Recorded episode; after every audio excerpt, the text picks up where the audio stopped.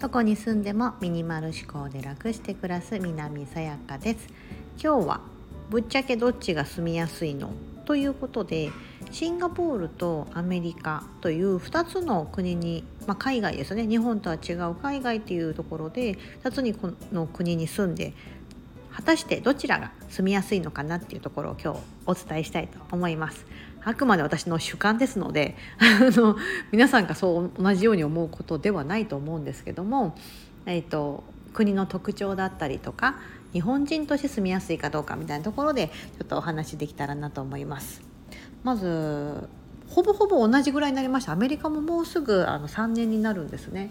えーと、でシンガポールもまるっと3年住んでましたので、えーと、ほぼほぼ住んだ日数的には一緒。環境的に違うのは唯一アメリカのニューヨークに来た時にえーと、アメリカに来てしばらくしてからです。ねほんと数ヶ月経ってからあのコロナという状況になってしまってそこがやっぱり違うかな。シンガポールにいた時はですねまるっと3年間そういった大きな災害というかなんかそういったことはなかったんですね。パンデミックみたいなことはなかったので。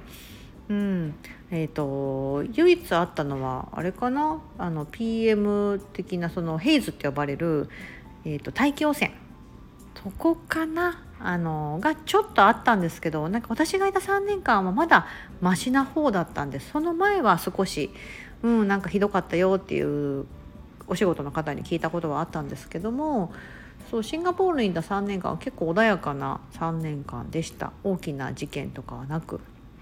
アメリカに来てからはちょっとちょっとねあの皆さんが体験どの国でも大変だったということはあったんですけどえっ、ー、とまあ状況的にはね、皆さんどこの国に行っても結局大変なのは一緒だったと思うのでそこは抜きにしといたとしてじゃあどちらが住みやすいのかみたいなところで言うとたあの初めにお答えするとですね日本人として住みやすいのは多分ねシンガポールなんだと思います。これはまず日本から近い7時間あればですね、えー、と直行便で帰れます。うん、なのであので結構便数もあったりとか、えーと日えーと、ANA とか JAL とかああいった日本,、えーと、日本の航空会社が便出してますしシンガポール航空だったりとか他の、えーと安い航空格安航空機と呼ばれるようなところも出てたりするので比較的行き来がしやすいあと近いですよね。でアメリカに住むとその倍かかっちゃうんですよね。7時間とはいかなくてやっぱ14時間とかあのかかっちゃうんです。なのでやっぱり遠いんですよね。倍ぐらいその1回あたりにかかってしまうのと,、えーと、時差が13時間サマータイムが終わると14時間っていうほぼ昼夜が逆になるような生活になるので、うん、あのもう現地に根、ね、飾ってもうここに住むぞっていうふうにしないと何かと例えば日本とこうどんどん関わりがあって仕事をするとかいうような状況になってくるとやっぱりちょっとうまく仕事がいかなかったりとかコミュニケーションが取りづらかったりとかっていうことはやっぱり発生しますこうリアルタイムにおいてね。うん、なのであのそういったところであのシンガポールが一歩リード なんですよねまず。であとはあの日本人として住みやすいかって言ったのはやはり我々日本人ってお米っていう主食があってあのお味噌汁だったりとか一汁三菜って言われるようなものとかって結構馴染みがあるじゃないですか。うん。なので小麦粉文化ではなくどっちかというと穀物文化って言ったらいいのかな？あれ？穀物じゃないのかな？米って。そう。お米の文化のところがあるのでやはりアジアに住むとですねそういったところがやっぱ中華食シンガポールって中華圏って言われて、あのチャイニーズの方すごい多いんですよね。うん、だから公用語も中国語と英語。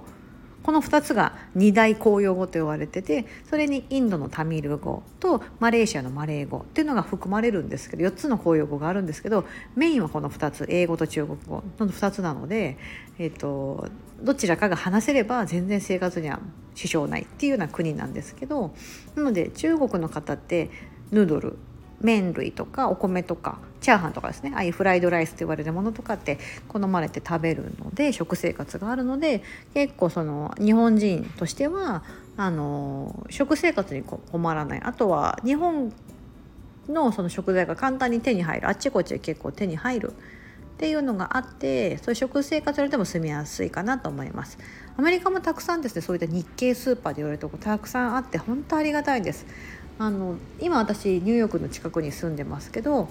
あっちの、えーと、LA ロサンゼルスだったりとかあっちの方とかですはですねあの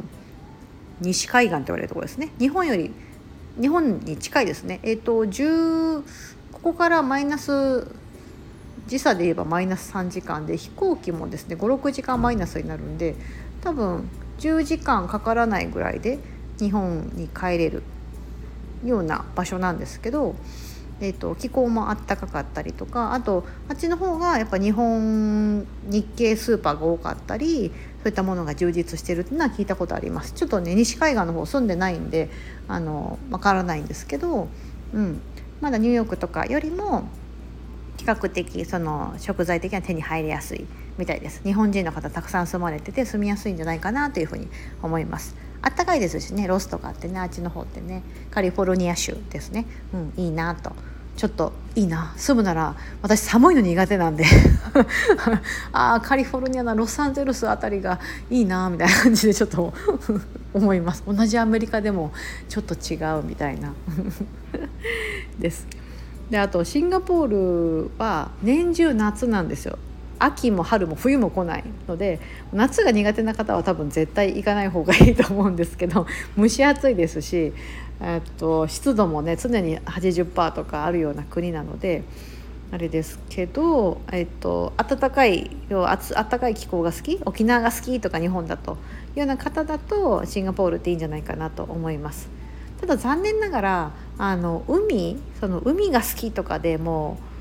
方であれあったらそこはですねシンガポールではですねあの綺麗な海っていうのはほぼ望めないのであのシンガポールからこうマレーシアのこう離島とかに行ったりとか、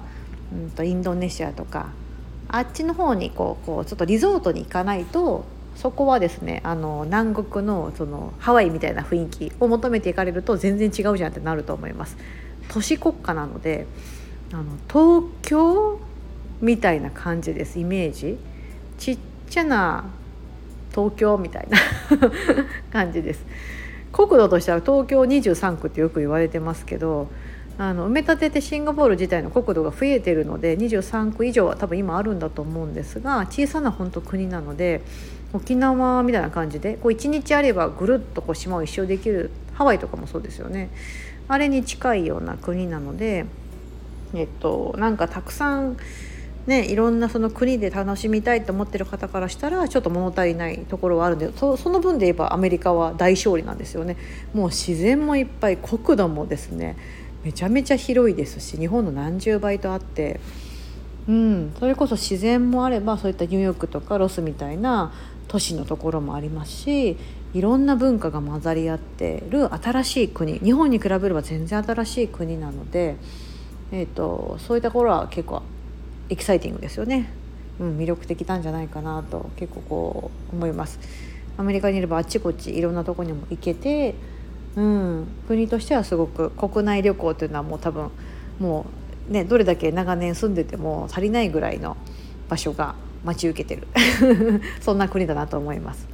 シンガポールは逆にシンガポーリアンのあの一緒に働いたメンバーからするとやっぱり自分のね、祖国だけではやっぱりあまりにも国土が狭いのでみんなこうそのシーズンになったらですねシンガポールは12月がホリデーシーズンなんですね。1月に新年が始まって旧正月という2月の頭とかあの毎年変わりますけど1月の末とかああいったところがハッピーニューイヤーになるので12月にみんな休みを取ってこう行くでそうすると北半球は冬なのでみんなあの普段暑い国に住んでるのでこうダウンとかこうあと雪とかがに触ってみたいとか憧れてやっぱ寒いところに行く。日本でも結構北海道が人気だったりとか、うん、あのバケーション12月のホリデーシーズンで北海道行くんださやさんって言われたこととか 何回もありますメンバーの子に「あ北海道行くんだいいねいいね」みたいな。